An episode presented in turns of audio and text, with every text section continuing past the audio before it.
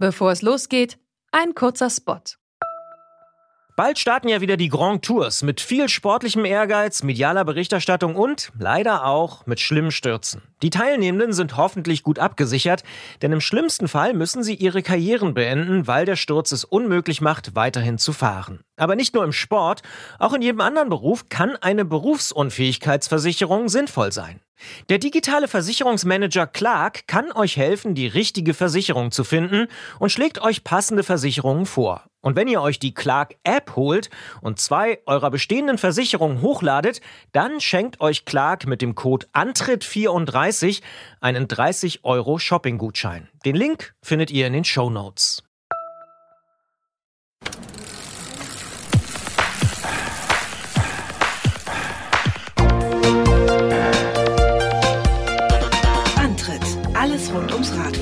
Detektor FM.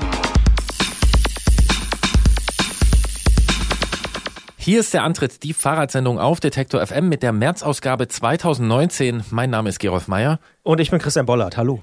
Hallo Christian. Hallo Gerolf. Gucke mal, März, fällt dir was auf?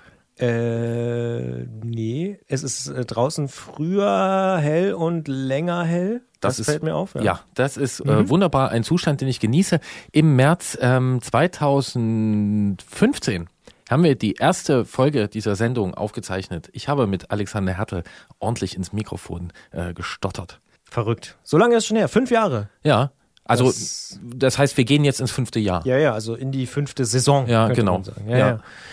Crazy. Das ist wirklich verrückt. Ich kann mich noch erinnern, es muss irgendwie November oder Dezember 2014 dann gewesen sein, wie wir in der Küche saßen Mhm. und genau darüber geredet haben. Ja, müsste man mal. Und Ja, oder ich kam, Ja. das können wir kurz verraten, oder? Bitte. Also ich kam her mit der Idee, weil ich die schon eine Weile mit mir rumgetragen habe und hab dir so gesagt, na ja, hier, ich würde gern da mal so ein bisschen was versuchen und äh, habe bisher das und das schon gemacht und du hast zu mir gesagt, ist cool, weil ich warte seit ein paar Jahren auf jemand, der genau das machen will. So ist es, genau. Also tatsächlich hatten wir unabhängig voneinander dieselbe Idee, Podcast, Radiosendung zum Thema Fahrradfahren. Äh, wir haben sogar ganz am Anfang von Detective, ich weiß nicht, ob wir das jemals erzählt haben, aber im Jahr 2009 schon einen Jingle produziert äh, für einen möglichen Podcast oder eine Fahrradsendung. Und dann lag der, na mindestens sechs Jahre rum, ohne dass es das jemals gab. Und dann kamst du. Ja, krass. Das, und ich weiß, also ich weiß, kann genau datieren, äh, wann diese Idee aufgekommen ist bei mir, 2010. Ähm, Verrückt, das heißt, äh, Paralleluniversen sind das. ja, und dann haben wir uns Und getroffen, wir Christian uns- und ich, und jetzt kommt, nee, wir wollen auch nicht schon wieder, also wir haben im Dezember genug über uns auch gesprochen, das können wir jetzt mal sein lassen. Deswegen will ich jetzt über was viel Wichtigeres noch ganz kurz sprechen. Was macht dein Schrank? Oh, es geht gut voran. Es ist noch genau ein halber Arbeitstag äh, zu tun. Also ja, er ist jetzt schon komplett, alle Einzelteile sind in meiner Wohnung. Und ähm, ich muss jetzt nur noch die Türen, Fronten und Fen- Fenster und Scheiben reinschrauben. Aufmerksame Hörer erinnern sich, dass Christian in der letzten Sendung gesagt hat, na ja, nächstes Mal ist er wahrscheinlich schon fertig oder könnte gut sein, wie das so ist mit solchen Projekten. Es lag an Urlaub, aber nicht an meinem. Also es äh, gab, gab gute Gründe, äh, warum es sich ein bisschen zeitlich ein bisschen verschoben hat. Aber in der nächsten Sendung ist er garantiert fertig. Okay, ich werde dich drauf ansprechen. Ich würde sagen, wir steigen ein mit einem Song und dann geht's richtig los. Pressure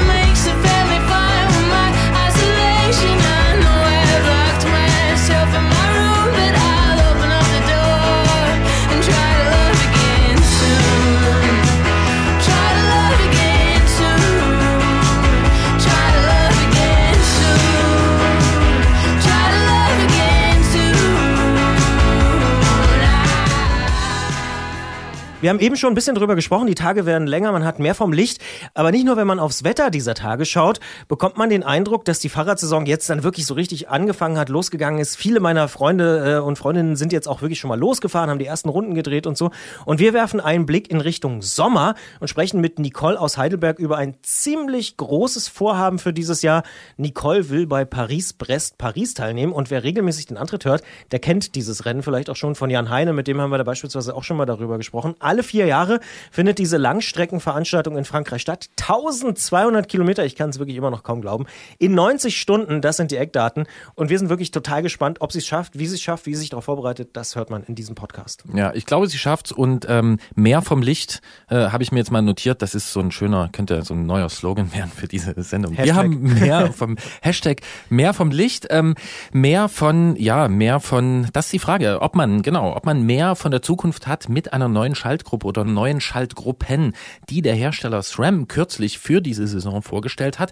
Wir sprechen mit Jens Klötzer drüber, denn wir wollen wissen, wie viel Zukunft steckt da exemplarisch drin und auch wie viel Unvernunft. Kleiner Teaser, geschaltet wird nur noch per Funk. Und zurück in die Zukunft oder besser zurück in den vergangenen Sommer reisen wir mit Katharina und Konstantin, denn die sind mit einem ziemlich speziellen Fahrrad auf eine sehr bedeutende Reise gegangen und haben uns davon erzählt. Erstmal schauen wir aber terminlich in den Nahbereich und zwar auf das kommende Wochenende nach Berlin für die Leute, die diesen Podcast oder diese Sendung sehr bald hören. Das machen die meisten Leute. Hintergrundinformationen von Christian Bollert auch immer gern gesehen, denn in Berlin, da gab es äh, die Berliner Fahrradschau ähm, und zwar fast zehn Jahre lang. Die ist für dieses Jahr ziemlich kurzfristig abgesagt worden und da haben kurzerhand sich ein paar Leute gedacht, ähm, wir nehmen da jetzt selbst die Züge in die Hand, gründen eine alternative Messe, organisieren die, die heißt Kollektiv und wir sprechen drüber, warum man heute noch Messen gründet, veranstaltet und was einen konkret dort erwartet.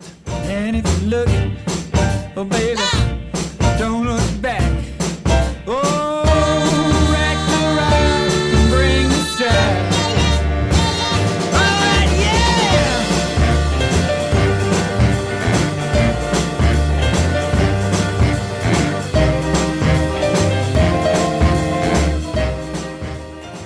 ...2010 hat zum ersten Mal die Berliner Fahrradschau stattgefunden und sich in den folgenden Jahren zu einem ziemlichen Publikumsliebling entwickelt. In der Station Berlin am Gleisdreieck haben kleine Rahmenbauer neben Bike-Fashion-Labels und spannenden großen und auch kleinen Marken ihre Produkte ausgestellt. Manchen hat die Fahrradschau als Treffpunkt aller Bike-Hipster gegolten, andere wiederum haben einfach die entspannt coole Atmosphäre geschätzt und gepriesen. Spannend waren die meisten Ausgaben der Berliner Messe, umso mehr hat Anfang Dezember letzten Jahres die Nachricht aufhorchen lassen, dass die Messe jetzt in diesem Jahr, also 2019, ausfallen wird. Die Fans der Fahrradschau hat es nicht nur erschreckt, einige von ihnen haben sogar entschieden, dass sie das nicht hinnehmen wollen. Die Macher hinter der Veranstaltungsreihe Red Race haben nämlich eine Alternativveranstaltung ausgerufen und nennen sie Kollektiv. Diese findet vom 8. bis 10. März im Motorwerk Berlin statt und wir wollen wissen, warum es Kollektiv gibt und was man dort erwarten kann. Darüber sprechen wir mit Ingo von Red Race und Kollektiv. Wir erreichen ihn auf dem Flughafen München. Hallo Ingo. Hallo, grüßt euch. Ingo, mal eben eine neue Messe aus dem Boden stampfen. Warum habt ihr euch zu diesem Schritt entschieden? Ich glaube, weil wir ein bisschen bescheuert sind und äh, weil wir bescheuerte Ideen ganz besonders gut können. Und äh, nee, also äh, Spaß beiseite. Ähm, wir fanden es wirklich super schade, dass eine unserer Lieblingsveranstaltungen, die es so im Fahrradbereich in Deutschland gibt, äh, einfach so sterben kann. Und haben die Nachricht relativ persönlich genommen, weil wir da unser allererstes Rennen, das allererste Red Race, was es weltweit jemals gab, da veranstaltet haben 2014 im Rahmen der Berliner Fahrradschau.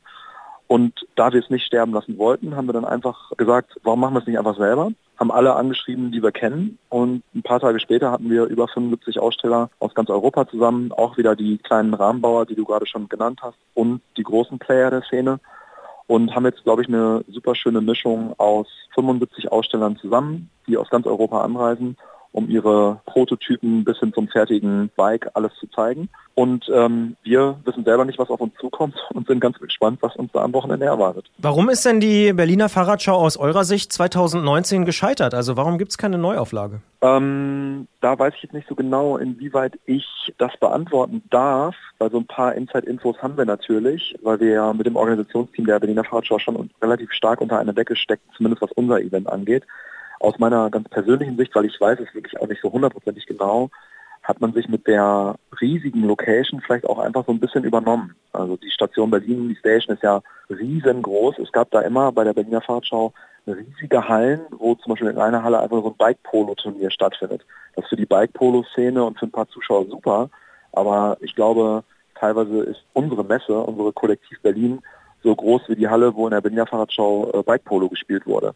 Ja, und ich glaube, da hat man sich einfach so ein bisschen ja, zu sehr dem Größenwahn verschrieben. Wobei, ne, das ist nicht Schuld der Jungs gewesen, die das gemacht haben, sondern sowas wächst einfach nach zehn Jahren und vielleicht kann man dann einfach mit dem Wachstum auch nicht irgendwann nicht mehr ganz standhalten. Hm, okay, also es ist eine reine Kostenfrage, warum das da auseinandergeflogen ist. Ja, es ist ja, also es geht ja im Leben meistens um Geld und wenn das einfach nur so gewesen wäre, dass dem 10,50 Euro gefehlt hätte, dann wäre es egal gewesen, aber ich glaube, wenn dann auf einmal richtig, richtig große Summen über Jahre fehlen, ist jetzt nur meine Einschätzung, dann wird sowas einfach nicht weiter gemacht, weil ähm, das ist ja alles im Verbund auch von einer größeren Messe und von einem größeren Konglomerat, was dahinter steckt. Und das ist ja jetzt auch der große Unterschied zum Kollektiv. Deswegen haben wir das auch Kollektiv genannt, weil bei uns steckt niemand dahinter. Das sind am Ende die gleichen zwölf Jungs und ein Mädel, also elf Jungs, ein Mädel, die auch Red Race gegründet haben. Und unser Geld kommt immer aus unserer eigenen Tasche und wir haben uns noch nie irgendwie Geld geliehen, sondern haben immer versucht, unser eigenes Ding zu machen. Das heißt, das hätten wir auch nicht auf die Beine gestellt, wenn wir nicht durch die Aussteller zum Beispiel das Geld für die Location finanziert hätten.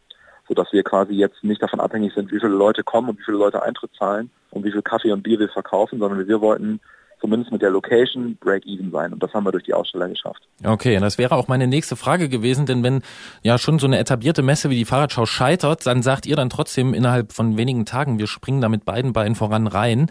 Ähm, was wollt ihr noch anders machen, ähm, bis auf die Kostenseite? Und wie langfristig ist euer Engagement? Mit beiden Beinen reinspringen gehört so ein bisschen zum Red Race Konzept, weil wir das immer gemacht haben. Und ich habe letzte Woche noch das Intro geschrieben für unser eigenes Magazin, was ihr in Berlin ja auch äh, euch angucken könnt, was dann released wird. Die Red Times haben wir das genannt. Und da habe ich gesagt, uns haben nie Leute geglaubt, dass wir äh, eine eigene Radrennserie machen. Uns haben Leute gesagt, wir werden nie im Leben Live-Übertragung hinkriegen im Global Cycling Network, äh, damit Millionen Leute euer Rennen äh, gucken werden. Das passiert jetzt am Wochenende. Die übertragen das in Portugiesisch, Englisch und Spanisch in die ganze Welt. Das haben uns Leute gesagt, ihr werdet nie im Leben ein eigenes Label machen können, ihr werdet nie in Kolumbien ein Radrennen machen können.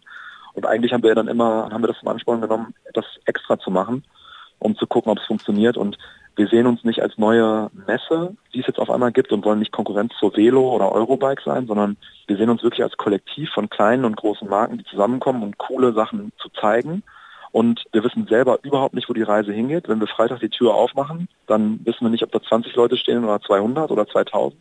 Wir probieren das einfach und wenn das gut funktioniert, und das wird man dann sehen, wenn man in die Halle kommt und da Leute sind, dann werden wir das sicherlich auch die nächsten Jahre in Berlin machen, um sozusagen immer die erste Fahrradschau, Messe, Bike-Show in Deutschland zu sein, noch bevor alle anderen rausgehen, das weiter zu kombinieren mit unserem Rennen.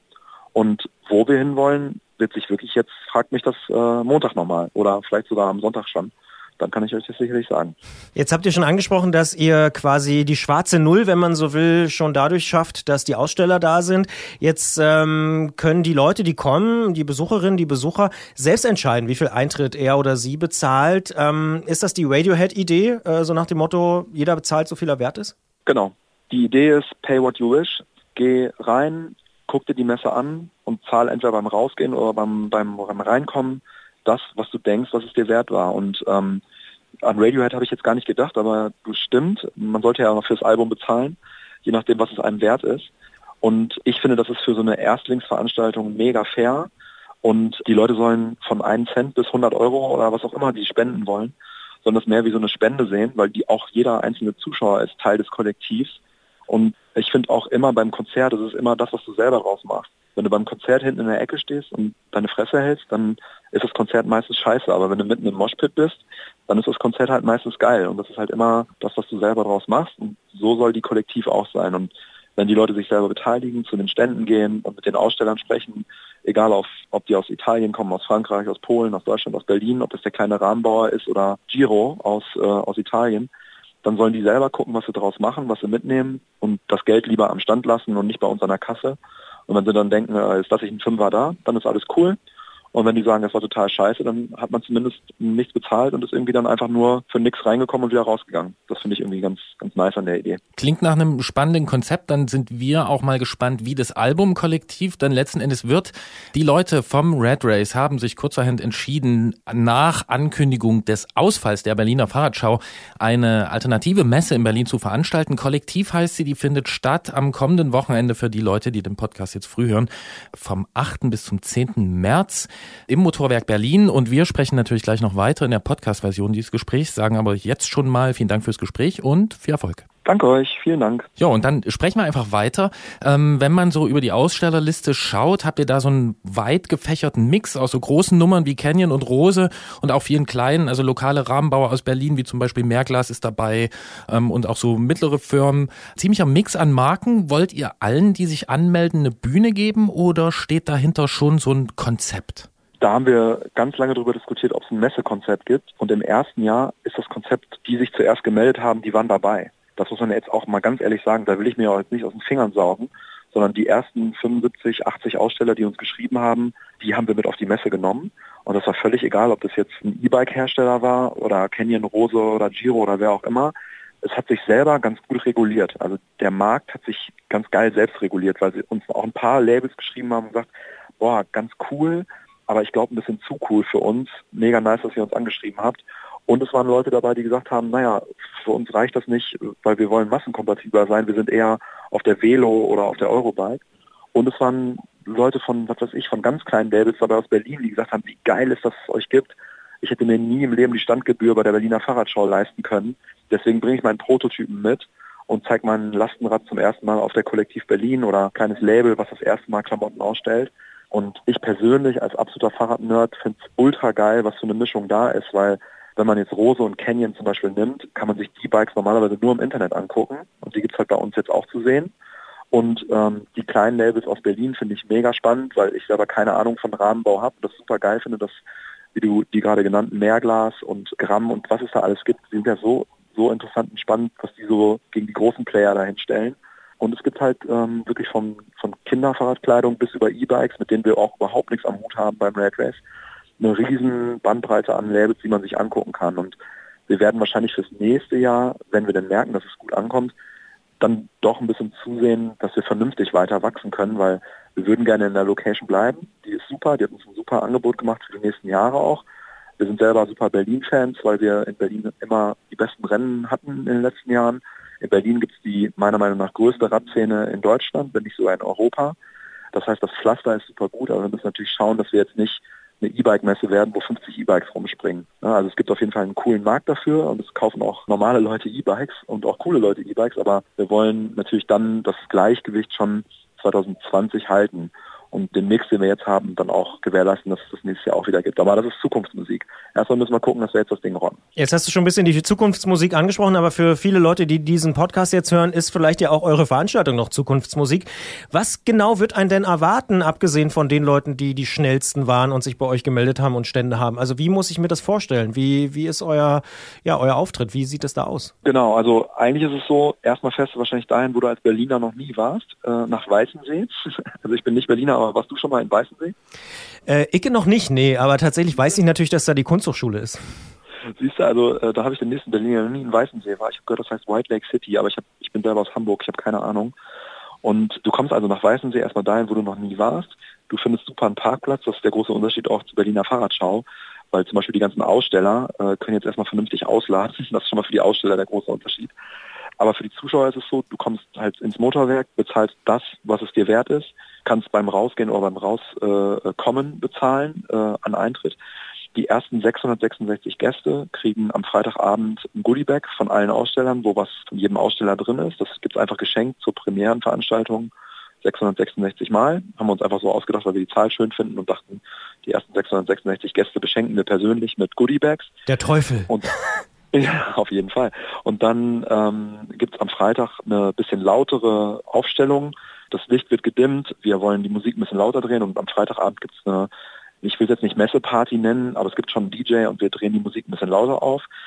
Wir hängen das ganze Motorwerk mit so Lichterketten voll, weil wir wollen, dass es alles so ein bisschen so eine Atmosphäre von so einem englischen Hinterhof äh, hat und von so einer Backyard-Party irgendwo, wo es cool ist, in Berliner Hinterhof.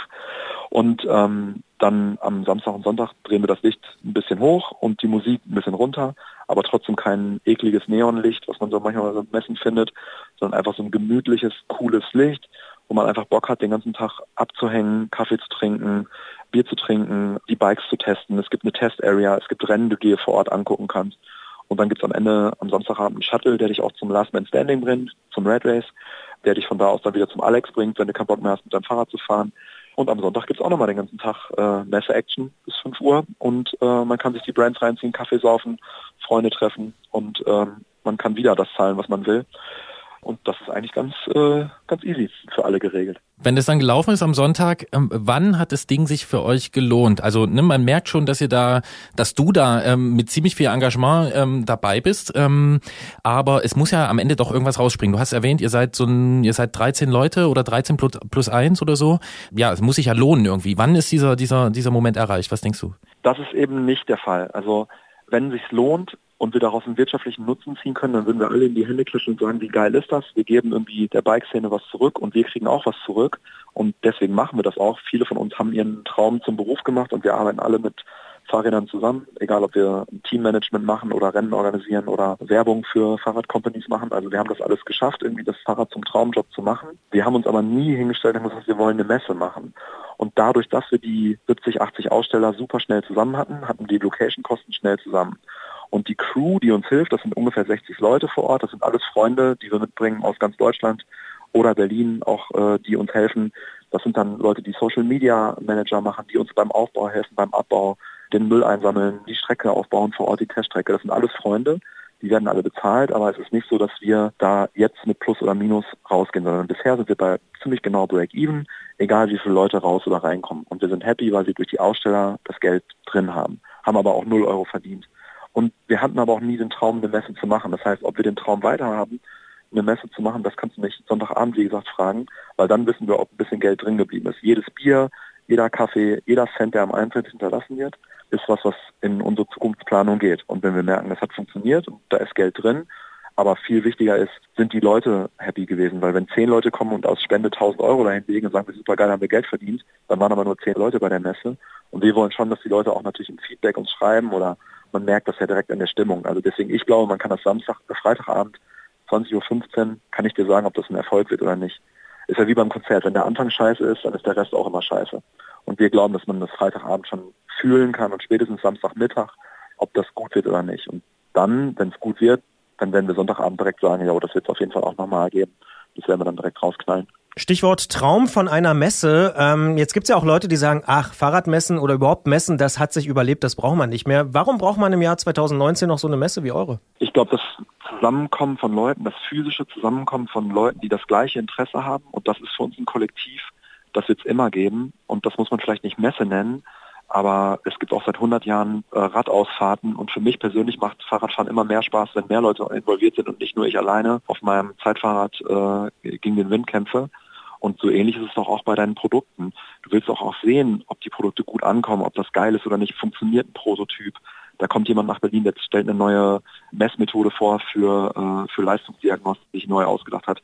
Da probieren Leute dann ihr Fahrrad das erste Mal den Prototyp aus und geben das Leuten. Und das wird doch immer spannend sein, egal ob in einem oder in 100 Jahren. Allerdings die Frage, also so ein Marktplatz generell wird immer interessant sein. Und das ist beim Fahrrad, glaube ich, super wichtig, um zu zeigen, funktioniert mein, mein Ding, was ich gemacht habe oder nicht. Aber was halt nicht funktioniert, sind halt einfach riesen Messen, wie, wenn du mich fragst, wie die Eurobike, wo einfach Leute nur noch hingehen, um da sein zu müssen, weil das ist dann immer schon so der Tod von der Messe. Und wenn einfach was nicht mehr mit Leidenschaft gemacht wird, sondern einfach nur noch, weil Geld verdient werden muss. Vielleicht ist auch der große Unterschied, wir müssen jetzt damit kein Geld verdienen, wir machen das erstmal nur ein Jahr nur für Spaß. Und dann nächstes Jahr sieht es anders aus, aber wir wollen einen Spirit haben, sodass eigentlich in zehn Jahren die Leute sagen, er wissen noch vor zehn Jahren, da war die Kollektiv noch richtig geil. Jetzt sind wir nur noch da, weil wir da sein müssen und dann hören wir auf damit. Aber jetzt ist erstmal das erste Jahr und wir wollen, dass einfach alle da hinkommen und Spaß haben und sich coole Sachen angucken von kleinen und großen Labels und wenn dann mindestens 100 Leute sagen, das war cool, dann hätten wir unseren Traum erreicht. Statt der Berliner Fahrradschau findet äh, vom 8. bis zum 10. März 2019 die Kollektiv Berlin Bike Fair im Motorwerk in Berlin statt. Wir haben mit Ingo, einem der Köpfe dahinter, über diese neue Fahrradmesse gesprochen und warum es sie geben muss. Wir sagen danke für das Gespräch und wünschen viel Erfolg. Danke euch.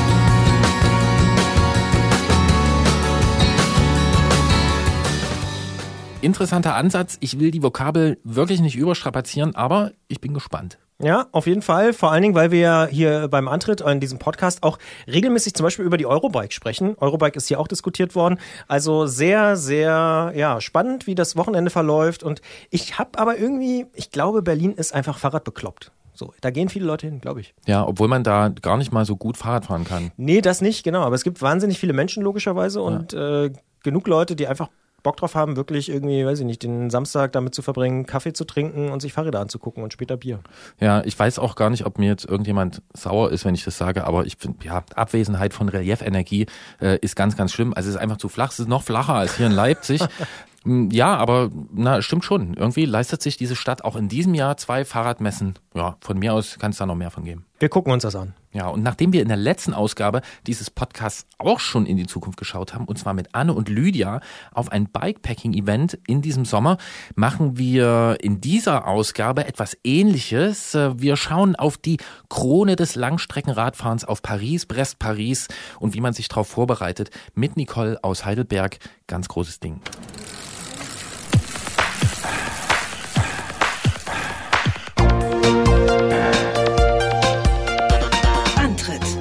Rund ums Radfahren bei Detektor FM. Alle vier Jahre treffen sich in Frankreich tausende Verrückte, kann man vielleicht schon sagen, um sich gegenseitig zu versichern, dass sie eigentlich ganz normal sind. Bei der Langstreckenfahrt Paris-Brest-Paris fahren Radamateurinnen und Amateure aus aller Welt von der französischen Hauptstadt an die Atlantikküste und dann auch noch zurück. Über 1200 Kilometer sind sie dabei unterwegs und die Veranstaltung ist kein Rennen, aber es gibt trotzdem ein Zeitlimit von maximal 90 Stunden. Wahrscheinlich kann man die Menschheit exakt in zwei Hälften teilen. Die eine ist fundamental abgeschreckt von diesen Eckdaten und die andere träumt davon, bei Paris, Brest, Paris unbedingt einmal dabei zu sein. Eindeutig zur zweiten Gruppe gehört Nicole aus Heidelberg, die 2019 zum ersten Mal in Paris an den Start gehen will. Wir werden sie hier im Antritt dabei begleiten und sprechen mit ihr. Hallo nach Heidelberg, hallo Nicole. Hallo, Antritt. 1200 Kilometer in 90 Stunden. Äh, Wir fragen einfach mal, warum? Ich muss jetzt gerade eben sehr schmunzeln, als du gesagt hast, dass wir uns gegenseitig versichern, dass es gar nicht verrückt ist und dass es ganz normal ist. Denn es ist tatsächlich so, man fängt damit an und äh, probiert mal aus, ein bisschen länger zu fahren und dann ist man da so plötzlich drin und es ist tatsächlich ganz normal, dass man mal irgendwie 200, 300 Kilometer fährt. Wenn man dann bei Bäcker ist, um sich mal zu stärken und die Frau fragt, na, wohin geht's jetzt noch? Und man sagt, na ja, zurück nach Heidelberg. Ja, ja, heute noch. Ja, klar, heute. Hä, aber das ist, sind doch noch über 100 Kilometer und es ist Nachmittag oder so. Dann äh, kriegt man tatsächlich verständnislose Blicke und da merkt man dann, dass es vielleicht doch nicht so normal ist. Aber ja, wenn man es mal gemacht hat und es hat geklappt, ist es nicht so verrückt. Also mir ist es noch nicht passiert, dass ich dachte, ach, Paris, Brest, Paris, das will ich jetzt unbedingt mal fahren oder 1200 Kilometer. Wie hast du denn von diesem Rennen erfahren und was hat dich denn dazu gebracht, dann wirklich zu sagen, das ist meine Herausforderung für 2019? Ja, also tatsächlich, ich, ich könnte mir vorstellen, es ging noch mehr Leuten so. Es gab mal so einen Film, äh, Brevet, der Film. Da, da ging es, da haben sie ein paar Leute begleitet, die 2015 an den Brevet gefahren sind. Bei Vimeo kann man sich das angucken. Ähm, und ja, das hat mich tatsächlich so angefixt. Mein Mann ist gleichzeitig auch so ein bisschen in dieser Szene, in diese Szene reingerutscht. Und ähm, der ist 2015 auch mal so 400 Kilometer gefahren, wo ich auch dachte, das ist ja total bekloppt, in 24 Stunden 400 Kilometer zu fahren.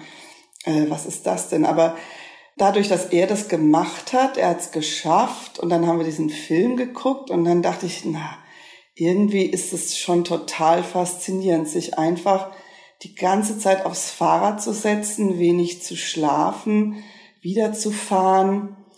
Ja, und irgendwie hat das, glaube ich, äh, den Keim äh, in die Erde gelegt, dass ich dachte, das, das interessiert mich, das will ich irgendwie auch mal machen. Ich weiß nicht genau warum, aber es, äh, es war einfach so. Und dann, ja, dann tastete ich mich da so ran. Dann bin ich mal 100 Kilometer das erste Mal gefahren und war ganz schrecklich aufgeregt.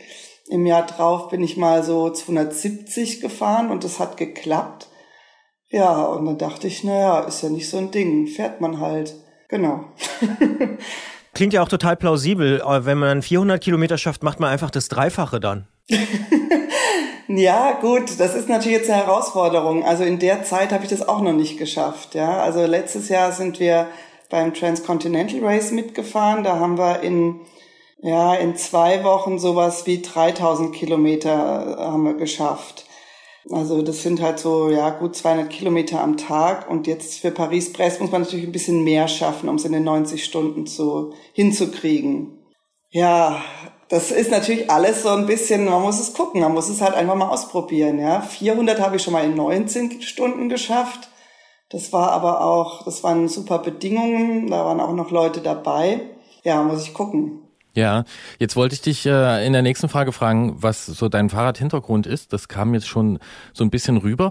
Würdest du dich als normale Rennradfahrerin bezeichnen ähm, oder damit, also damit das auch für andere Leute so nachvollziehbar wird? Oder ich meine 400 Kilometer in wie viel? Was? was 19. In 19 Stunden. Das klingt ja schon äh, Sportlich. sehr sportlich. Ja, also normale Rennfahrerin ist äh, Rennradfahrerin, das ist ja auch so ein komischer Begriff. Also ich bin, ich habe 2014 mein erstes Rennrad gekauft. Ähm, ich bin jetzt äh, 44, also bin recht spät in das äh, Geschäft eingestiegen. Und äh, als ich so mit diesen normalen Rennradfahrern, wenn ich sie jetzt mal so bezeichne, in Kontakt kam, fand ich die erstmal ziemlich unsympathisch. Ja, also das sind dann auch die Männer voll äh, an ihrem Outfit mehr interessiert manchmal als an allem anderen und es zählen so Oberflächlichkeiten und es ist so ein bisschen Konkurrenz. Also wenn ich jetzt dieses krasse Klischee äh, mal so benenne, sind natürlich nicht alle so, aber also ich bin nicht von Kindesbeinen an mit, mit dem Leistungssport irgendwie in Berührung gekommen. Ich habe mich immer gerne bewegt und ähm, aber ja, also Leistungssport habe ich nie gemacht und zum Rennradfahren bin ich eben auch sehr spät gekommen. Mit 31 saß ich das erste Mal auf einem Mountainbike und bin da so ein bisschen gefahren, aber das war's dann auch. Also ich, ja, ich habe mich da so, ich bin da so reingerutscht, würde ich sagen. Also bin eigentlich ganz normal drauf, nicht mega sportlich oder so. Schon, ich bewege mich gerne und ich habe auch irgendwie, äh, glaube ich, einen ganz guten Willen, aber ähm, ja, Wie rutschst du denn jetzt weiter? Also was sind so die nächsten Schritte? Was hast du dir vorgenommen, um dich eben auf Paris-Brest-Paris auch wirklich vorzubereiten? Na gut, also erstens muss man sich ja qualifizieren. Das heißt, man muss diese vier Brevets fahren, zwei, drei, vier, 600. Für die bin ich auch alle schon angemeldet. Die fahre ich alle in Freiburg. Und dann habe ich mir noch so ein paar Radveranstaltungen rausgesucht. Gibt noch den Hanse Gravel. Ähm, Im April findet der statt. Der geht von Hamburg nach Stettin. Und auf dem Weg dahin klappert man alle Hansestädte ab. Und dann noch, ja, die Transchimbrica im Juni. Das ist eigentlich jetzt demnächst ist die erste Ausgabe, also die, die Frühjahrsedition, die, da fahren so ein paar Leute von Hamburg nach Skagen in Dänemark und wieder zurück. Das macht mir ehrlich gesagt im März noch nicht so viel Spaß. Also Kälte ist nicht so mein Ding. Und da bin ich ganz froh, dass sie jetzt eine Sommerversion reingerufen haben. Also das heißt, ich suche mir ein paar Langstrecken-Events aus und ansonsten fahre ich halt so viel wie es geht, ähm, wenn es geht, täglich. Aber ähm, das hat jetzt dieses Jahr noch nicht so gut geklappt, dass ich immer wieder ein bisschen wenigstens kleine Strecken ja, mir vornehme. Alle vier Jahre findet die Langstreckenfahrt Paris-Brest-Paris in Frankreich statt. Nicole aus Heidelberg will in diesem Jahr mit dabei sein und wir werden sie hier im Antritt begleiten. Und natürlich, alle treuen Hörerinnen und Hörer wissen das, wir reden im Podcast-Teil fast immer nochmal weiter. Auch hier in diesem Gespräch wird das so sein. Wir sprechen gleich nochmal weiter über das ja, Vorhaben, die Pläne, wie es weitergehen kann, sagen aber an dieser Stelle schon mal in der Sendung vielen Dank. Gerne. Und schon sind wir im Podcast und sprechen weiter mit Nicole. Nicole, du hast es schon erwähnt, du hast einen Mann. Ähm, was ich aber auch weiß, ist, du hast zwei Kinder und einen fordernden Beruf. Was sagt denn deine Familie zu diesem Vorhaben und wie einfach oder schwer ist es, diese Vorbereitung so in den Familienalltag zu integrieren? Naja, da mein Mann dasselbe macht, hat er natürlich großes Verständnis und unterstützt mich da drin. Ähm, wir versuchen halt uns quasi immer abzuwechseln. Er möchte das eigentlich auch fahren, Paris-Brest-Paris. Er hat sich aber nicht vorqualifiziert und dieses Jahr gab es einen großen Run auf die Plätze. Das heißt, es gibt nicht mehr so viel freie Plätze. Mal gucken, ob er das noch hinkriegt. Aber er fährt auch Brevets fleißig, hat auch schon angefangen, seinen ersten. Und das machen wir halt getrennt voneinander, damit immer einer zu Hause ist und auf die Kinder aufpassen kann. Und wenn wir mal was zusammen machen, äh, letzten Sommer ja auch, dann ähm, haben wir eben noch Großeltern, die sich um die Kinder kümmern und uns auch unterstützen, glücklicherweise. Jetzt müssen wir zwei kurze Sachen klären. Erstens Brevets, ne, das sind diese Qualifikationsfahrten, die man da so macht. Du hast sie eben schon erwähnt. Ähm, was wir aber noch nicht wissen ist, wie alt sind denn deine Kinder? Die sind sechs und acht Jahre. Und was, Also erste und zweite Klasse. ja, und was sagen die dazu, dass du das machen willst? Also ist denen das egal oder finden die das super cool oder denken die irgendwie, Mama ist ein bisschen, naja, abgedriftet? Ja, ich glaube, die können es ja noch nicht so richtig einschätzen. äh, Auf der einen Seite, was das bedeutet. Und auf der anderen Seite haben sie ja schon, kriegen sie ja mit, Mama und Papa sind immer mal wieder ein Wochenende oder ein paar Tage nicht da und gehen Radfahren. Ja, dann sind sie halt Radfahren. Aber dass es jetzt vielleicht ein bisschen weiter ist als andere fahren, das, äh, ich glaube, das ist nicht in ihrem Bewusstsein drin, sagen wir mal so. Und für dieses Jahr normal, so wie es für uns auch normal ist. ja. Das heißt, für eure Kinder und auch für die Verwandten, die Großeltern ist es okay und für euch logischerweise auch. Aber gibt's denn auch im Umfeld Leute, die sagen, "Hm, na, also Moment mal, 1200 Kilometer äh, ist schon ein bisschen verrückt. Ja, also natürlich, meine Eltern zum Beispiel, ähm, die machen natürlich sich manchmal Sorgen, wenn ich alleine unterwegs bin. Also ich habe letztes Jahr den Candy Bee Graveler gefahren. Das ist so ein Gravel-Rennen von Frankfurt nach Berlin äh, über Stock und Stein und auch mit draußen übernachten und so. Und da haben sie sich schon Sorgen gemacht. Das ist, ja, wie Eltern das offensichtlich oder wahrscheinlich alle machen, auch wenn das Kind längst erwachsen ist und so.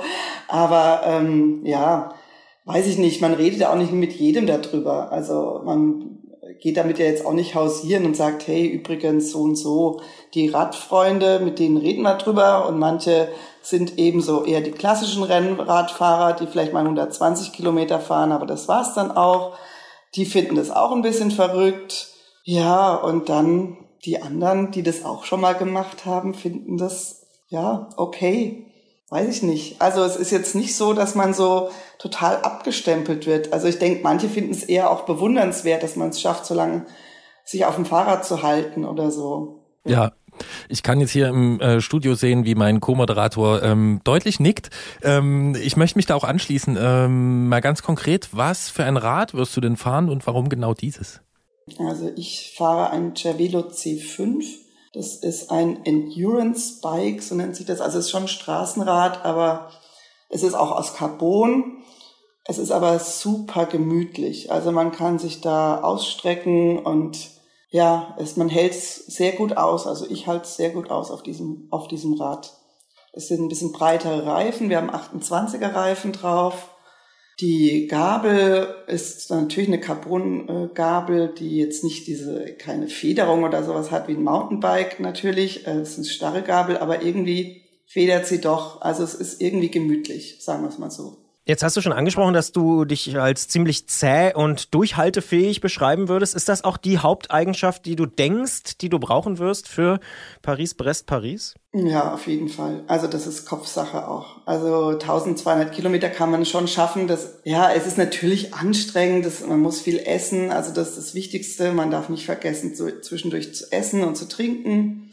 Aber am Ende ist es Kopfsache. Und das ist aber auch irgendwie mit der Erfahrung kommt es. Wenn man, also zumindest bei mir war es so, man muss sich das natürlich auch zutrauen.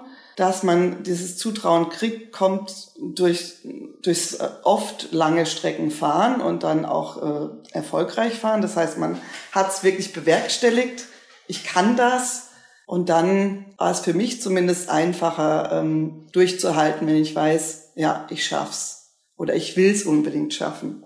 Ähm, Im Winter an Weihnachten, das ist in der Radsportszene auch so ein bisschen äh, bekannte Herausforderung, dieses Festive 500. Also man muss zwischen Weihnachten und Neujahr 500 Kilometer fahren. Und wir haben das dann halt versucht, in einem Rutsch zu fahren. Das haben wir also 2017 das erste Mal probiert. Da sind wir dann bei 350 ausgestiegen, weil mir zu kalt war. Und jetzt dieses Jahr haben wir es durchgezogen. Und das äh, habe ich nur mit Willenskraft geschafft, glaube ich.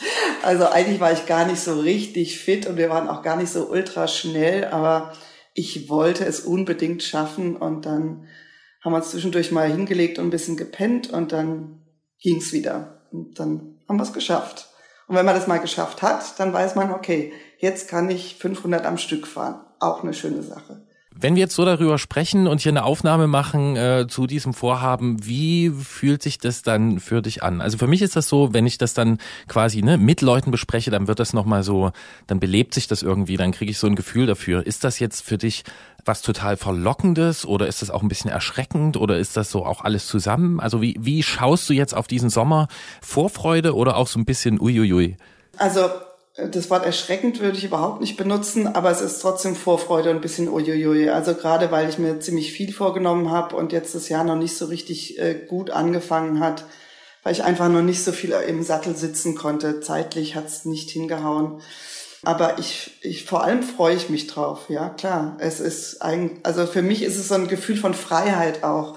Davor steht halt eben noch dieses andere Radrennen, äh, diese Kleinigkeit von knapp 4000 Kilometern, das eigentlich viel größer ist jetzt noch als Paris-Brest.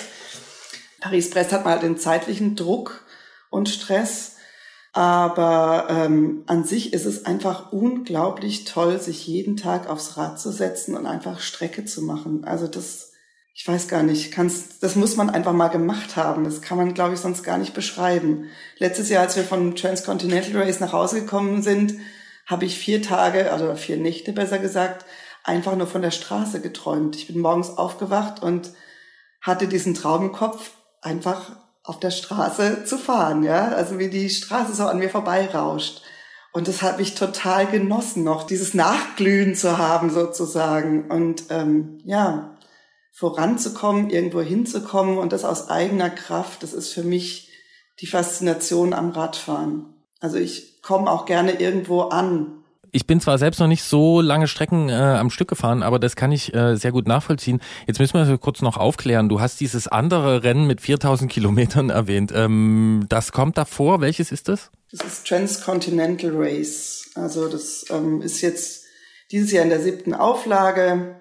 Mike Hall hat's erfunden. Jeder, der sich mit Ausdauersport beschäftigt, kennt ihn. Er ist leider bei einem Radrennen gestorben. Dieses Rennen besteht weiterhin und ja, ich möchte es mal zu Ende fahren. Also letztes Jahr habe ich eben, wir haben es nicht geschafft, weil eben wir mussten zurück und die Kinder sozusagen auslösen und ja, dieses Jahr mache ich es alleine. Letztes Jahr war mein Mann noch mit dabei. Man kann solo oder zu zweit fahren. Ein selbst self-supported Bike Race. Aber wir müssen dazu sagen, man hat viel mehr Zeit dafür, ne? Für die 4000. Ja, zwei Wochen ungefähr. Wenn ich dir so zuhöre, dann habe ich so das Gefühl, dass es eine ganz große Leidenschaft oder ein großes Bild gibt. Vielleicht kannst du mich auch korrigieren, wenn ich es falsch beobachte, aber das Thema Reichweite ist für dich so. Bei der Frau beim Bäcker, äh, die 500 Kilometer über Weihnachten und eben auch so dieses Paris, Brest, Paris. Also das ist so ein Ding, ne? Losfahren und ankommen, aber dabei wahnsinnig viel schaffen, oder? Ist das so? Ja, ja, ist schon so, ja. Das ist einfach, ja, es äh, stellt sich so eine Gelassenheit ein. Also man muss nicht so aufs Tempo drücken. Es ist nicht so, es ist kein Stress in dem Sinne. Ich meine, gut, bei diesen ganzen Privéfahrten und so weiter, da darf man ja nicht trödeln und dann ewig Mittagspause machen, sondern man geht halt irgendwo hin, isst was, geht weiter oder dann die ganz harten nehmen sich einfach das Essen mit äh, aufs Rad und essen dann während äh, der Fahrt und so. Das mache ich auch, aber es geht einfach da, darum, in Fahrt zu bleiben, ja, die ganze Zeit zu fahren, zu fahren, zu fahren, mal ein bisschen zu schlafen zwischendrin, ja. Ja, dann ganz zum Schluss noch die Frage, verbindest du diese Vorstellung von Paris, Brest, Paris mit einem bestimmten Bild? Weil bei mir ist es nämlich so, immer wenn ich davon höre, denke ich an diese Beschreibung des Bildes, wenn abends tausende Radfahrer losfahren und ähm, man diese Kette von tausenden Rücklichtern vor sich sieht, die dann irgendwie halt alle zusammen dieses Verrückte machen und dadurch ist es wieder normal. Das ist mein Bild zu Paris, Brest, Paris. Hast du auch eins? Bei mir, was mich so fasziniert hat, ist äh, sozusagen die Leute am Straßenrand. Und das ist eigentlich auch der Grund, warum ich es mal erleben will. Ich bin mir nämlich gar nicht sicher, ob es landschaftlich so toll ist oder so. Also für mich ist übrigens auch die Landschaft wichtig. Aber die Leute am Straßenrand, die anscheinend so mitfiebern und einen unterstützen, äh, das möchte ich erleben, wie das ist und ob es wirklich so ist, wie alle es erzählen oder ja, also für mich ist es die Atmosphäre nebendran, die Leute, die da mitfiebern und äh, die das irgendwie auch unterstützenswert finden oder schön finden, dass da so viele Radfahrer durch ihre Gegend fahren. Das will ich mal erleben.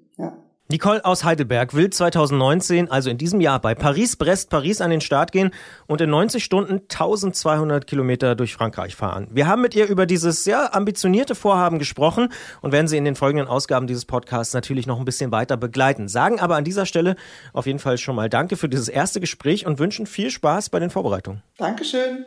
Hat Spaß gemacht. Uns auch. Danke, Nicole. Okay. Kling, klang, du und ich, die Straßen entlang. Bloß von hier weg, so weit wie möglich. Bis du sagst, es ist Zeit, wir müssen aus Feuerland zurück nach Hause. Das Schöne an diesem Gespräch finde ich, neben dem, dass mir das Thema relativ nah ist und ich diese Faszination nachvollziehen kann, ähm, dass das äh, jemand ist, ne, Nicole hat es gesagt, die fährt noch gar nicht so lange Rennrad ähm, und sie hat auch zwei Kinder und muss das irgendwie in den Familienalltag integrieren und das scheint aber ziemlich gut zu funktionieren. Das stimmt. Und sie hat fast genau mit uns angefangen. Völlig verrückt, ne? 2014 hat sie gesagt, hat sie, also sie ist ungefähr so lange auf dem Rad, wie es Antritt gibt. Das ist doch auch eine schöne, schöne Noch so ein, noch so ein Zufall. Also Ja. diese, als diese ob wir es geskriptet hätten. ja, genau. Das, es war damals so eine, ne, wenn so parallel. So Achso, noch ein Paralleluniversum. Ah, okay, du bist natürlich gleich Schmetterlingsflüge und ähm, Ja, ja, ja, ja. genau. Mhm. Ähm, so und jetzt haben Christian Bollert und ich wie immer die Aufgabe, eine spannende Überleitung zum nächsten Thema zu finden. Diesmal bist du dran. Diesmal bin ich dran. Diesmal geht's um Digitalisierung, hat ja auch was mit Podcasts zu tun. Äh, wir sind gar nicht mehr klassisch im Radio unterwegs, sondern man kann uns überall mitnehmen auf dem Endgerät der Wahl, meistens ein Smartphone logischerweise. Aber Digitalisierung trifft uns auch beim Sportmachen, beim Fahrradfahren, denn immer mehr Fahrräder haben äh, ja digitale Komponenten am Start. Und ich hatte auch tatsächlich selber schon die Erfahrung mit einem Kollegen, der was Digitales hatte, dass es da nicht funktioniert hat. Aber da gibt's jetzt dieses Jahr neue Veränderungen am Markt. Ja, ob die allerdings genau zum Zeitpunkt der Entstehung dieses Sendungskonzepts da schon in die Schublade gelegt wurden, das ist ähm, umstritten.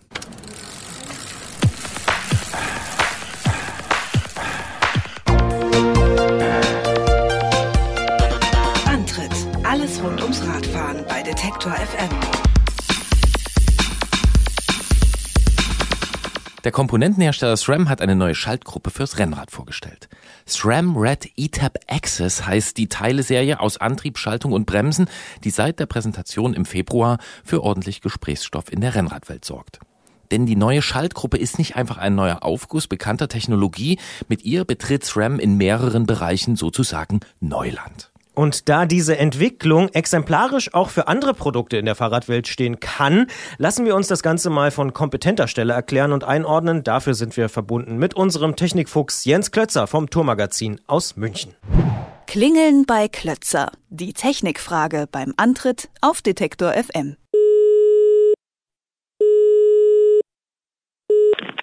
Tourredaktion Jens Klötzer, schönen guten Tag. Hallo Jens, um die neue SRAM Red ETAP Access gibt's ja einige Diskussionen, zum Beispiel auch bei euch im Tourforum. Kannst du das nachvollziehen, diese Aufregung? Ja, kann ich schon nachvollziehen. Also allem Neuen sollte man äh, schon erstmal skeptisch gegenüberstehen und ähm, an der Schaltgruppe ist sehr viel neu und es gehört natürlich diskutiert. Äh, das ist natürlich gut so, dass man sich darüber mal Gedanken macht. Ja, teilweise kann ich auch die Skepsis nachvollziehen, teilweise nicht. Ähm, ja, Rennradfahrer sind äh, schon immer ein bisschen traditionell und eher konservativ veranlagt gewesen und haben mit Neuem erstmal ein bisschen Berührungsängste. Deswegen war das jetzt nicht verwunderlich. Aber äh, das wird sich erfahrungsgemäß mit der Zeit dann auch geben, wenn die Leute damit Erfahrung sammeln. Das doch schon mal ein ordentlicher Satz. Allem Neuen sollte man erstmal skeptisch gegenüberstellen, äh, gegenüberstehen. Äh, wir möchten gern über drei Details der Schaltgruppe mit dir sprechen und herausfinden, ob es sich dabei um generelle Marktentwicklung handeln könnte. Nehmen wir zuerst den Punkt Digitales. Es handelt sich also um eine Funkschaltung. Es gibt also keinen Bowdenzug mehr für die äh, Schaltung und diese ist per App konfigurierbar. Was bedeutet das und wie schätzt du diese Technologie ein? Da macht man sich natürlich die neuen Entwicklungen in der Elektronik zunutze.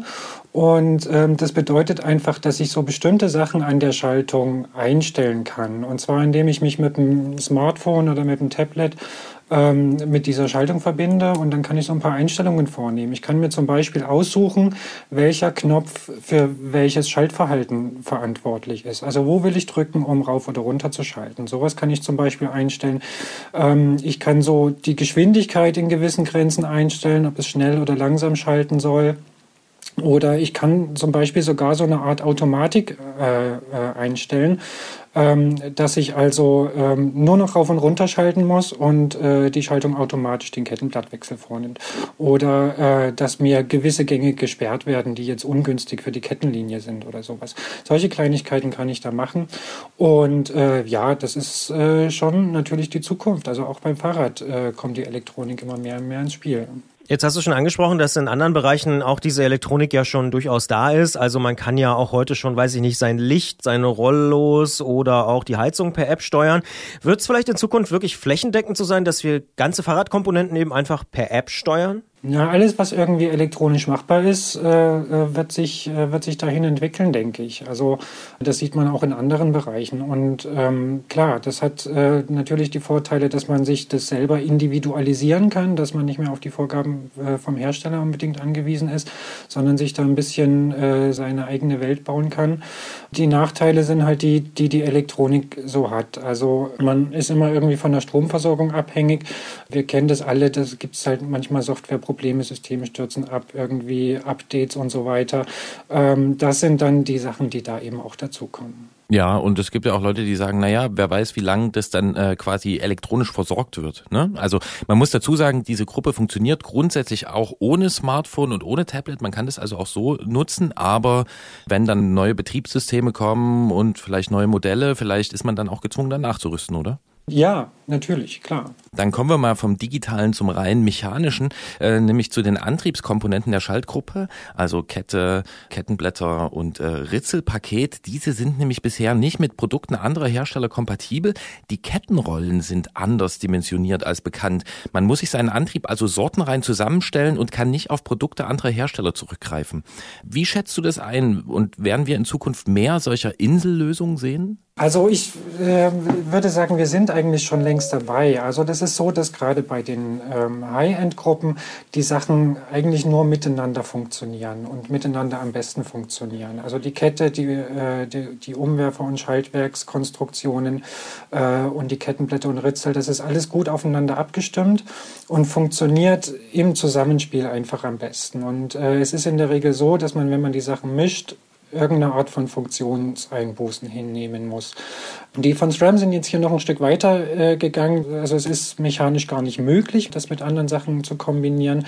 Aber ähm, ich muss sagen, im High-End-Bereich ist das eigentlich kein Problem. Also wer sich so eine teure Gruppe kauft, ähm, der legt eigentlich auch den Wert auf das perfekte Zusammenspiel und ähm, das, das sehe ich weniger problematisch. Das sagt Jens Klötzer und wir sagen an dieser Stelle schon mal vielen Dank für das Gespräch, sprechen aber gleich nochmal weiter im Podcast über die einzelnen Vor- und Nachteile. Zum Beispiel gibt's ja auch einen ja, Kraftmesser an dem Ding, der auch so ein bisschen komisch verbaut ist. Gleich werden wir darüber noch ein bisschen intensiver sprechen. Sagen aber schon mal Danke, Jens. Danke euch. Und damit sind wir drin im Podcast Bonustrack hier beim Antritt bei Detektor FM. Ich habe es schon gerade gesagt, die Schaltgruppe hat auch einen Kraftmesser, ein sogenannter Power Meter. Ähm, neu ist daran, dass dieser fest mit den Kettenblättern verbunden ist. Also wenn die kaputt sind oder verschlissen, dann muss man auch den teuren Power Meter wechseln. Einige sprechen schon deswegen von einem Wegwerf-Power Meter. Wie siehst du das? Ja, auch echt kritikwürdig, muss ich sagen.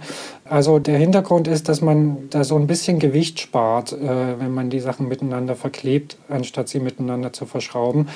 Äh, muss aber auch sagen, ich finde es äh, eine ganz schön durchgeknallte Idee. Also Kettenblätter verschleißen, das ist einfach so, die sind aus Alu und da läuft die Kette drüber. Irgendwann sind die durch und bei einem Profi, der wirklich viel fährt, äh, dauert das vielleicht ein Jahr. Und äh, dann muss man das, äh, das, den, das Leistungsmessgerät auch austauschen. Ein teures elektronisches Gerät, was so 800 bis 1000 Euro kostet, das ist keine gute Idee. Ähm, man hat da inzwischen schon ein bisschen nachgeregelt und äh, hat so ein, so ein Replacement-Angebot angeschoben. Also wenn meine Kettenblätter verschlissen sind, kann ich das Ding einschicken und bekomme dann für die Hälfte des Preises ein neues, wo ich dann aber trotzdem immer noch sehr tief in die Tasche äh, greifen muss.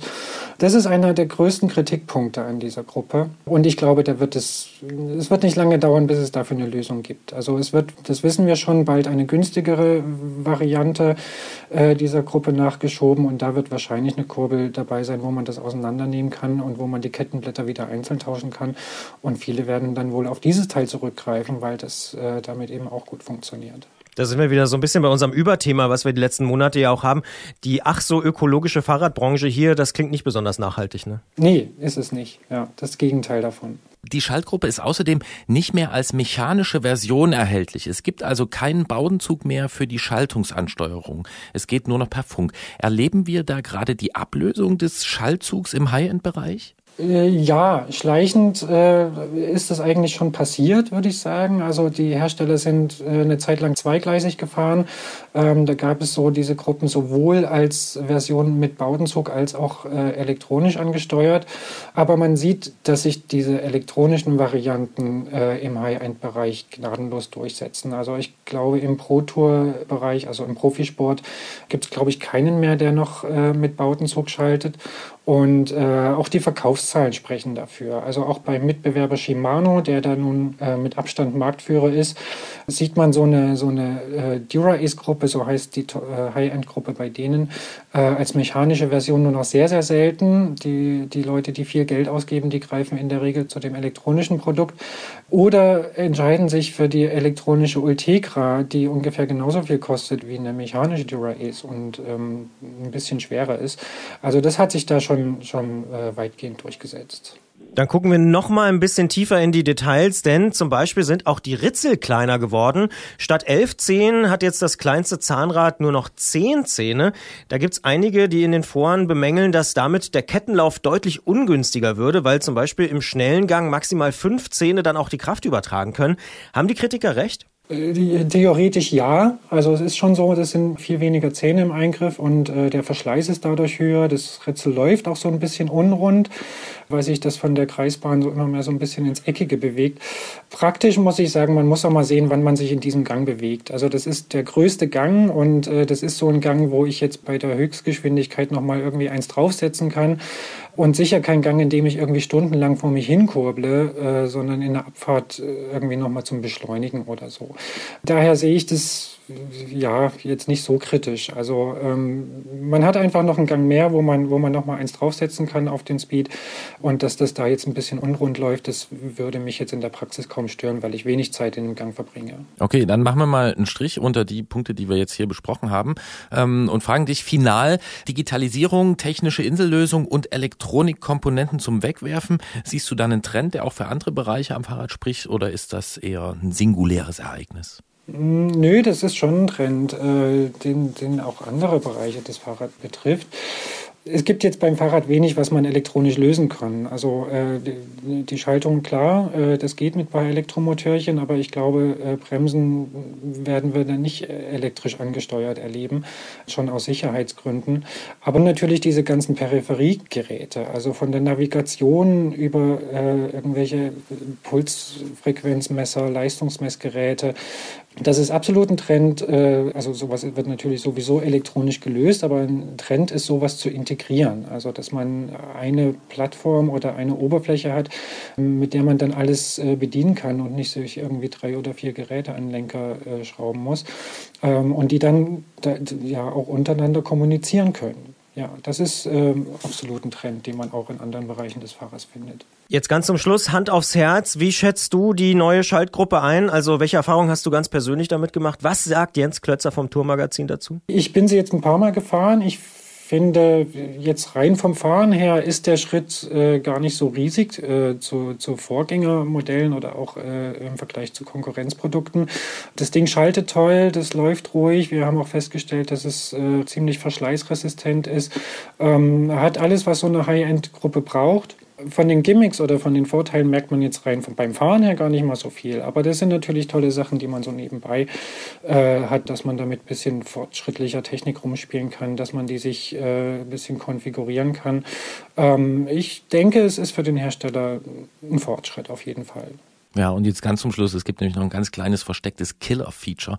Man kann, äh, weil parallel nämlich auch eine elektronische Mountainbike-Schaltgruppe rausgekommen äh, ist, ähm, mit einer elektronisch ansteuerbaren, versenkbaren Sattelstütze, kann man jetzt das zwar mechanisch nicht kombinieren, aber man kann mit den Rennrad-Schaltbremshebeln ähm, das Mountainbike-Schaltwerk kombinieren und kann deswegen so ganz ähm, absonderliche Geräte bauen mit dicken Reifen und Rennlenker. Wie findest du das? Ja, das ist natürlich super. Also jetzt mal abgesehen davon, ob man das braucht, aber es lässt einfach viel mehr Freiheiten und, und äh, lässt viel mehr Kreativität zu, mal irgendwie so ein Fahrrad äh, aufzubauen. Also ähm, mit Rennlenker und Mountainbike-Schaltung, das war bisher mit sehr, sehr viel Gebastel verbunden und mit Funktionseinbußen. Aber es gibt Leute, die möchten das und haben sich dem dann halt irgendwie gewidmet. Das ist jetzt hier ganz einfach. Einfach zusammenschrauben und es funktioniert miteinander. Und umgekehrt natürlich genauso. Ich kann mir äh, Rennradkomponenten zusammensuchen äh, mit einem ganz fein abgestuften Betriebe und dann mit geradem Lenker fahren. Ja, da muss man nicht mehr viel rumsuchen. Viele Möglichkeiten zur Kombination, viel Freiheiten, sofern man auf der vom Hersteller abgesteckten Insel bleibt. Die neue SRAM ETAP Red Access ist so eine Schaltgruppe, die da einiges äh, von verkörpert. Wir haben mit Jens Klötzer darüber gesprochen, was das auch heißt für andere Produkte am Markt und wir sagen wie immer vielen Dank für das sehr fachkundige Gespräch. Danke auch nach Leipzig.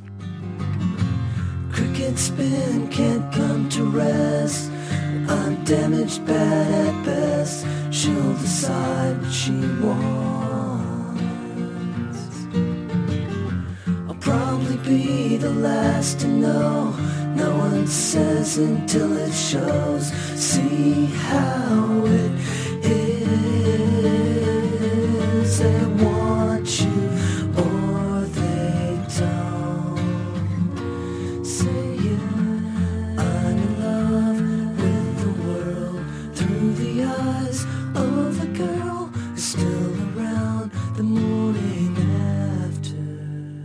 So, ja, du hast schon angesprochen, Digitalisierung überall.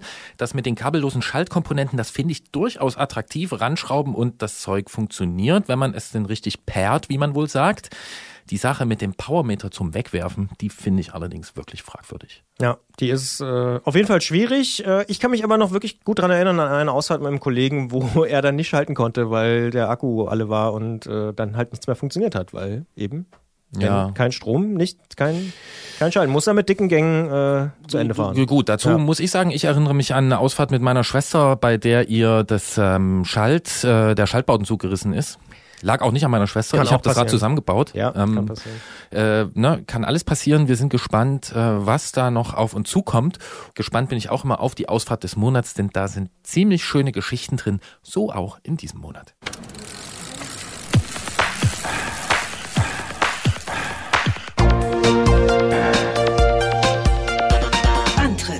Alles rund ums Radfahren bei Detektor FM. Hier ist der Antritt auf Detektor FM mit einer weiteren Folge unserer Serie Ausfahrt des Monats, denn wir wollen von euch wissen, wo ihr mit dem Fahrrad rumfahrt und vor allem, was ihr dabei erlebt. Ob im Norden, Süden, Osten, Westen, ganz schnell oder gerne auch ganz langsam, erzählt uns einfach davon. Und in diesem Monat sprechen wir mit Katharina und Konstantin, die ihre Ausfahrt des Monats gar nicht im vergangenen Monat unternommen haben. Die beiden sind nämlich im August letzten Jahres auf einem besonderen Fahrrad von Berlin über Kopenhagen nach Südschweden gefahren. Wir vermuten, dass es sich bei dieser Reise mindestens um ihre Ausfahrt des Jahres handelt. Vielleicht ist sie ja sogar noch wichtiger. Ob das stimmt und warum das so ist, das erzählen sie uns am besten selbst. Wir erreichen sie im Fichtelgebirge mittendrin im Urlaub. Hallo Katharina, hallo Konstantin. Hallo. Hi, hallo. Von Berlin über Kopenhagen bis nach Südschweden. Was ist denn der Anlass eurer Reise gewesen und wie ist die Idee dazu entstanden, das mit dem Fahrrad zu machen? Ja, der Anlass der Reise war unsere Hochzeitsreise. Und ähm, ja, da kam uns die Idee, dass wir das irgendwann mal ähm, mit dem Tandem machen könnten. Und äh, eigentlich war die Idee schon ein bisschen früher äh, entstanden. Also ich hatte schon immer einen Tandem zu Hause bei meinen Eltern und als ich die Katharina kennengelernt habe, ähm, naja, war es mit dem Fahrradfahren etwas schwierig, weil sie halt äh, naturgemäß etwas langsamer ist als ich und dann entstand ursprünglich mal die Idee, ähm, man kann doch öfters mal mit dem Tandem fahren, dann kommt man wenigstens zusammen an. Das heißt, das war nicht eure erste Tandem-Ausfahrt? Äh, nee, das war nicht die erste. Wir hatten schon ab und zu so Tagestouren gemacht und dann mal letztes Jahr, äh, nee, im vorletzten Jahr schon eine Tour, so eine Mehrtagestour und da haben wir uns exakt dieses Tandem, was wir dann später gekauft haben, auch ausgeliehen. Ja, nun ist das kein Tandem, wie man sich das jetzt äh, vorstellt normalerweise, also einfach ein verlängertes Fahrrad, sondern es ist ja auch äh, ein besonderes Tandem. Geht mal da bitte noch drauf ein, was ist das für ein Gerät? Das Tandem ist ein sogenanntes Pino-Tandem. Äh, darf ich die Marke sagen? Ja. Na klar. Äh, wahrscheinlich. Es ist von Hase Bikes. Das ist ein äh, extra Tandem für Reisen eigentlich gedacht. Ähm, man muss es sich so vorstellen, es ist eigentlich so eine Art Lastenrad. Nur, dass vorne keine Last sitzt, sondern eben ein Sitz montiert ist mit einem Tretlager. Also vorne die vordere Person liegt und die hintere Person sitzt und kann eben über die vordere Person hinwegschauen. Ja, und beide treten und beide haben aber auch einen ziemlich guten Blick, so, oder? Genau, genau. Also beide treten und ähm, beide haben auch einen Blick nach vorne. Also man muss nicht wie bei so einem anderen Tandem immer rechts oder links als Hintermann vorbeischauen, sondern beide haben nach vorne den Blick. Und äh, man ist trotzdem auch sehr schnell unterwegs und man kann sich auch während der Fahrt wunderbar unterhalten. Jetzt habt ihr ja bestimmt schon diesen Spruch, diesen geflügelten Spruch oder das geflügelte Wort gehört über Tandems. It makes or breaks relationships. Wie kann man denn dann auf der Hochzeitsreise damit losfahren? Natürlich, ja, äh, ja, wir haben davon auch gehört äh, und wir haben aber für uns immer gemerkt, dass das eigentlich äh, doch die bessere Art ist zu reisen, als äh, wenn man zu zweit äh, mit getrennten Fahrrädern unterwegs ist. Also bei euch macht's tatsächlich was oder sagt ihr, ach, wir haben so ein gutes Verhältnis, ist egal, könnte auch ein bisschen Streit auf dem Tandem geben. Sagen wir so, also ich glaube, das Frustrationspotenzial, wenn wir zu zweit mit einzelnen Fahrrädern unterwegs wäre, wäre sicherlich irgendwie größer. Und mit dem Tandem äh, funktioniert's äh, erstaunlich gut, auch wenn es da ab und zu Momente gibt, wenn man mal einen steilen Berg hoch will oder äh, man wirklich im Gelände landet oder der eine, der steuert, vielleicht doch wohin will, wo der andere nicht hin will, dann äh, kann es schon mal zu Konflikten kommen. Oder Katharina? Ja, die haben wir aber ganz gut, glaube ich, gelöst, die Konflikte, ja. Ja, Katharina, Konstantin hat uns geschrieben, dass er dich noch nicht zum Fahrradenthusiasten gemacht habe. Trotzdem bist du ja sicherlich freiwillig auf diese Reise mit ihm gegangen. Hat die dich denn dem Enthusiastentum näher gebracht oder davon entfernt? Also ja, doch in gewisser Weise. Also ich bin jetzt nicht die Mega-Enthusiastin geworden, aber in gewisser Weise schon positiv überrascht worden von der Reise, weil ich vorher nicht gedacht hätte, dass ich so lange durchhalten würde und auch so weite Strecken ähm, schaffen würde. Also von dem her wurde ich schon sehr, sehr positiv überzeugt, dass man das eben gemeinsam auch mit diesem vielleicht etwas ungewöhnlichen Fahrrad aber schaffen kann. Und das, ja, hat mich schon positiv ge geprägt. Stichwort positiv geprägt und ungewöhnliches Fahrrad. Wie würdet ihr den Leuten erklären, die das vielleicht noch nie gemacht haben, dass sie das mal machen sollten? Oder würdet ihr das überhaupt machen? Ja, wir würden das schon Leuten empfehlen. Also auch, äh, es haben sogar schon die ersten Leute gefragt, ob sie mein Tandem leihen können. Und äh, wir haben sogar auf der Strecke auch andere Leute getroffen, die das auch gemacht haben, die auch auf Hochzeitsreise waren. Also äh, Auch mit Tandem. Ja, ursprünglich mit Tandem, aber dann waren sie so frustriert von dem Tandem, dass sie doch wieder ihre einzelnen Fahrräder genommen haben. Aber das lag mehr an dem schlechten Tandem, das sie hatten. Das haben sie selber gesagt. Ja. Okay, da hat es dann bei denen eher in die andere Richtung ausgeschlagen als bei euch, aber so auf den Punkt gebracht, aus eurer Sicht, vielleicht auch aus Katharinas Sicht, explizit so die Vorzüge des Tandemfahrens? Also für mich war es sehr, sehr angenehm und sehr bequem, dass ich quasi mich überhaupt nicht um die Navigation oder um die Streckenplanung kümmern musste und auch jetzt so im ja, Straßenverkehr auf irgendwelche Schilder und, und Ampeln, Wege und so weiter überhaupt nicht achten musste, sondern einfach nur treten musste und Konstantin alles äh, gemanagt hat und ich einfach ja sehr konzentriert war und reduziert, was aber positiv war, einfach auf, auf das Fahren. Und das ist natürlich auf dem Tandem schon ein Vorteil, wenn man zu zweit ist, dass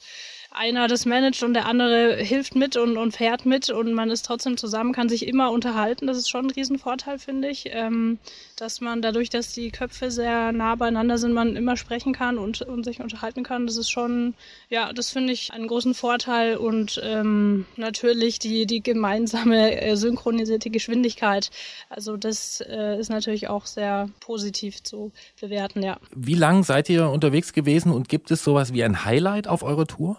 Also zwei Wochen, also reine Fahrzeit, oder waren es? Ja, eigentlich, also drei Wochen hatten wir Zeit, aber, Aber, wir haben immer ja. wieder auch Pausen gemacht und waren insgesamt drei Wochen unterwegs. Aber das war auch von Bayern aus nach Berlin erstmal kommen und dann von Südschweden auch wieder zurückkommen. Auch da gingen schon ein paar Tage drauf. Und pro Tag sind wir so zwischen 70 und 100 Kilometer gefahren. Also einmal waren es ein bisschen mehr als 100 Kilometer, dann waren wir aber schon beide etwas geschafft. Ja.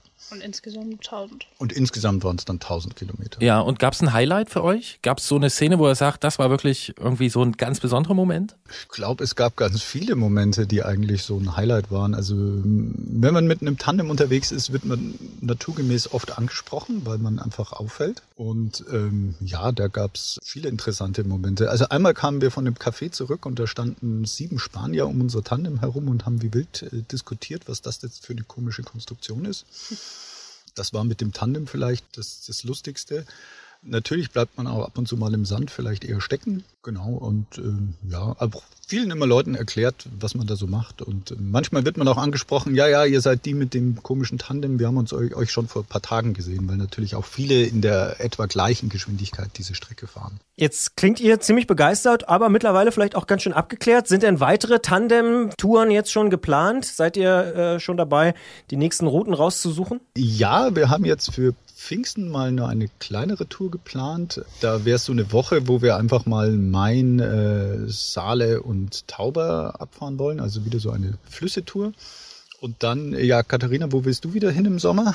Also ich auf jeden Fall ans Meer. Das wäre mir sehr wichtig. Also schauen wir, ob wir da irgendwas Schönes finden. Aber ich glaube, äh, ist sicherlich was dabei für uns. Ja, also eventuell Holland oder irgendwo Nordsee, das wäre dann wieder sowas, ja. Mhm. Und ist halt so weniger Berge, das ist gar nicht so schlecht, weil mit einem Tandem Berge raufzukommen, das ist mitunter schwierig, weil man kann halt nicht einfach so mal aus dem Sattel steigen. Ja, so ein Tandem, das fungiert auch als Geländeverstärker, aber in eurem Fall wahrscheinlich auch als Beziehungsverstärker.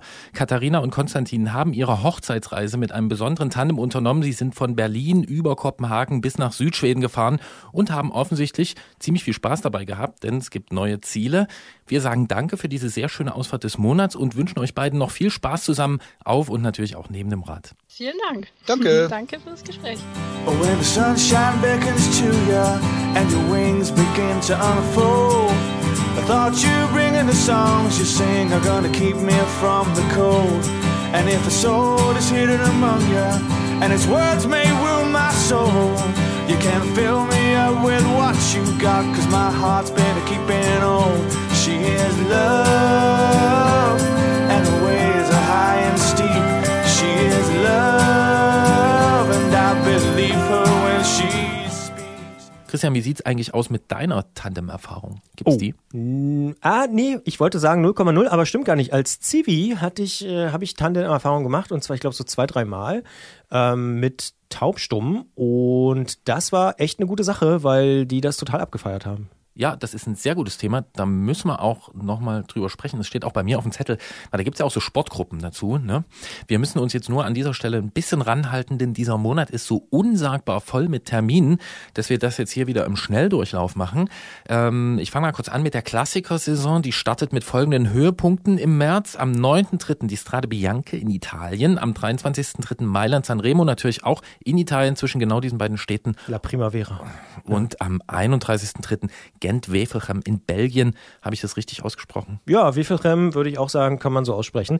Und außerdem gibt's natürlich im März auch immer die ersten wirklich belangreichen Rundfahrten des Jahres. Paris-Nizza, die Fahrt zur Sonne heißt es, glaube ich, ungefähr vom 7. bis 17. März oder in Italien natürlich Tirreno Adriatico vom 13. bis 19. März. Das ist schon immer so ein bisschen die erste ja, Leistungsbestimmung im, im Rennradsport. Und neben Radsport zum Zuschauen gibt's natürlich unzählige Frühjahrs- und Schneeglöckchen-RTFs. Ähm, wie immer findet man die im Breitensportkalender auf rad-net.de. Und es gibt aber zum Beispiel auch sowas wie das Kriterium an der Red Bull Arena in Leipzig am 24.03., ein Bergzeitfahren in Wiesbaden am 30. März und das Fischbrötchen-Brevet in Glückstadt an der Elbe am gleichen Tag. Ich wüsste ja, wo ich hinfahre. Zum Fischbrötchen Brevet nach Glückstadt. Das ist Natürlich. völlig klar. Und auch im Gelände ist was los im März. Logischerweise, alle fahren wieder so ein bisschen raus. Zum Beispiel auch zwei Läufe des Bulls MTB Cup am 17.03. in Büchel und am 24.03. gleich nochmal in Kottenheim. Und ganz viele Fahrradmessen gibt's auch im März vom 8. bis zum 10. äh, März. Die Kollektiv im Motorwerk in Berlin, White Lake City, wie ich gelernt habe in dieser Sendung. Am 17. die Fahrradmesse Kiel und die Rad- und Freizeit in Bonn sowie den Tag des Fahrrads in Oberursel. Klingt auch spannend, finde ich. Das ist auch gut. Also ich weiß schon, du würdest nach Glückstadt und Oberursel fahren. Äh, so viel steht fest. Und am 23. und 24. März findet in Düsseldorf die Cycling World statt. Und dann noch ein Termin hinten drauf am 31. März dann in Lausen in der Schweiz der Concours Velo. Wahrscheinlich ist dann auch Lausanne oder so. Das müssen wir nochmal genauer nachgucken und uns vielleicht auch korrigieren lassen. Der nach eigener Aussage auf jeden Fall erste internationale Schönheitswettbewerb für Fahrräder.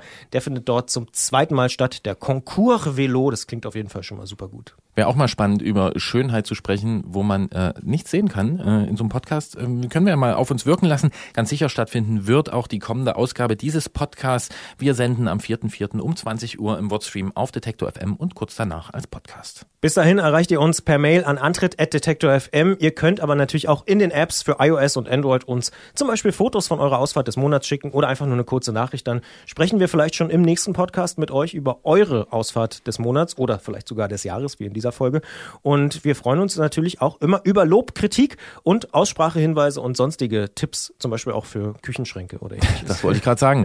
Ich wünsche dir viel Glück mit deinem Schrank und ich hoffe, dass das dann beim nächsten Mal erledigt ist. Ja, nee, also ich bin völlig äh, guter Dinge, denn es sind wirklich nur noch ein paar Handgriffe, wie man so schön sagt. Es ist äh, alles, alles in bester Butter, in bester Holzbutter.